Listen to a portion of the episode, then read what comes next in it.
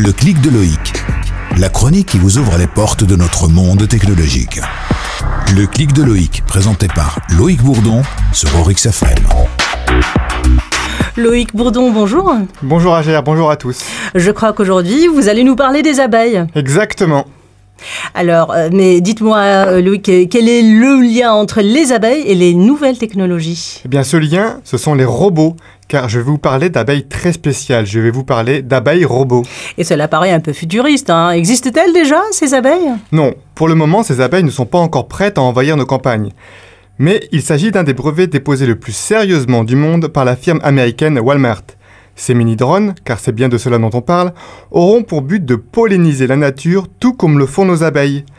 Ils seraient équipés de plusieurs capteurs et de mini-caméras, un peu comme on peut voir dans certaines séries de science-fiction. Alors je ne sais pas ce que vous et nos auditeurs en pensent, mais même s'il est vrai que ce type d'invention pourrait compenser la disparition inquiétante de ces précieux insectes à l'échelle mondiale, ce projet me paraît un peu inquiétant car si cette solution palliative fonctionne, on peut craindre un risque de dérive. On pourrait par exemple penser qu'il n'y a plus besoin de traiter le fond du problème et de réduire nos recours aux pesticides. Il ne manquerait plus que ces robots puissent lire dans les pensées. Alors il est très peu probable qu'on en arrive là. En tout cas, pas maintenant. Mais quelle horreur, hein Cela veut dire euh, que je pourrais savoir euh, à quoi vous pensez si je vous croise un jour dans la rue. Non, non, pas encore. Cela dit, le MIT, en français Institut de technologie du Massachusetts, vient de mettre au point un appareil capable de lire dans les pensées.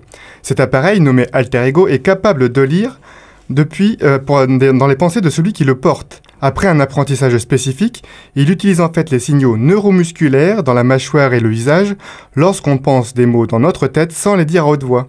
Alors euh, Loïc, pour terminer, si vous nous parliez de la fin des retards en Europe, s'agit-il des retards des trains de la CNCF Non, c'est bien vu, mais non. Pour ceux qui ne sont pas, qui se font régulièrement des allers-retours en Europe, vous avez peut-être constaté des retards sur les horloges de certains de vos appareils ménagers comme les fours, les fours micro-ondes. Je vous l'explique. Pour être à l'heure, ces équipements se synchronisent sur la fréquence du courant électrique. Cette fréquence est normalement de 50 Hz en Europe. Or, depuis la mi-janvier, la fréquence avait un peu diminué. Oh, pas de grand-chose, hein. environ 49,996 Hz. Mais cela est suffisant pour perturber ces horloges. Et depuis le 3 avril, ces dérivations de fréquence sont corrigées. Et avec cette correction, ça fait une excuse en moins pour arriver en retard. Loïc Bourdon, merci. Merci à vous. Le clic de Loïc